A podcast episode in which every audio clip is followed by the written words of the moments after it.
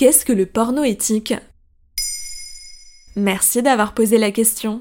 Selon la dernière étude de l'Institut de sondage YouGov parue en février 2020, près de 67% des moins de 24 ans consultent des sites pornographiques.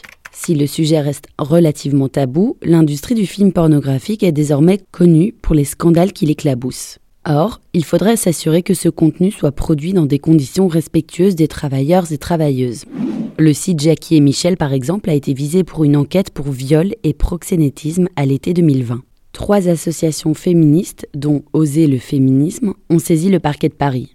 En janvier 2022, nos confrères et consoeurs du quotidien Le Monde publiaient un dossier colossal sur une enquête judiciaire ouverte pour viol en réunion et traite d'êtres humains. Mais alors, comment faire du porno éthique? Pour que les films soient respectueux des acteurs, il conviendrait d'encadrer. Comme toute industrie, il faut la régulariser et lui donner les outils pour protéger les intervenants du secteur. En premier, les acteurs et actrices pornographiques.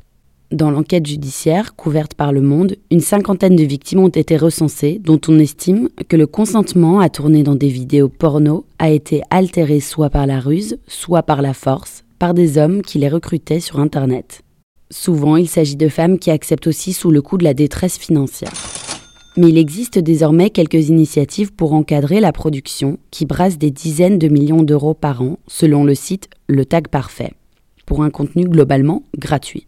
Jackie et Michel, par exemple, affichent un chiffre d'affaires annuel de 16 millions d'euros. Marc Dorcel, 35 millions d'euros. C'est l'un des producteurs les plus influents en France. Mais alors, existe-t-il des initiatives positives? Dorcel a décidé de se doter d'une charte de déontologie avec 18 recommandations à destination des producteurs de films pour adultes. La société a travaillé avec un sociologue, une réalisatrice et productrice de X, Lisa Del Sierra, ainsi qu'un avocat spécialisé en droit de la propriété intellectuelle. On trouve dans le texte des éléments juridiques qui peuvent sembler évidents, comme la négociation d'un contrat en amont des scènes de sexe et l'obligation de fournir du matériel d'hygiène et de protection sur les lieux de tournage. Les acteurs et actrices doivent obligatoirement se voir offrir des préservatifs pour jouer. Selon Lisa Del Sierra, nombre de contrats de travail sont conclus sur un coup de fil ou un SMS, a-t-elle confié à nos confrères de l'AFP dans une interview. Or, la pornographie doit être une industrie comme les autres, encadrée et régularisée. Les films pour adultes sont soumis au droit du travail comme tous les autres. Le texte prévoit également d'accompagner acteurs et actrices qui débutent dans le milieu en leur conseillant d'assister à des tournages avant d'y prendre part à leur tour. Et alors, ça fonctionne? Oui, de plus en plus de réalisatrices surtout s'engagent avec plus d'éthique, comme Erika Lust ou encore Olympe de G.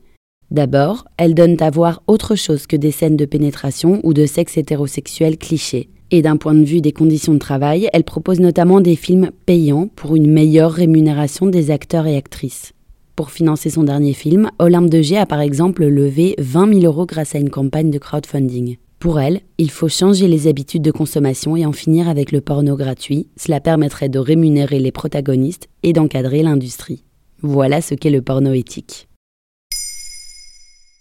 Maintenant, vous savez, un podcast écrit et réalisé par Johanna Cincinnatis. Ce podcast est disponible sur toutes les plateformes audio et pour l'écouter sans publicité, rendez-vous sur la chaîne Bababam Plus d'Apple Podcast.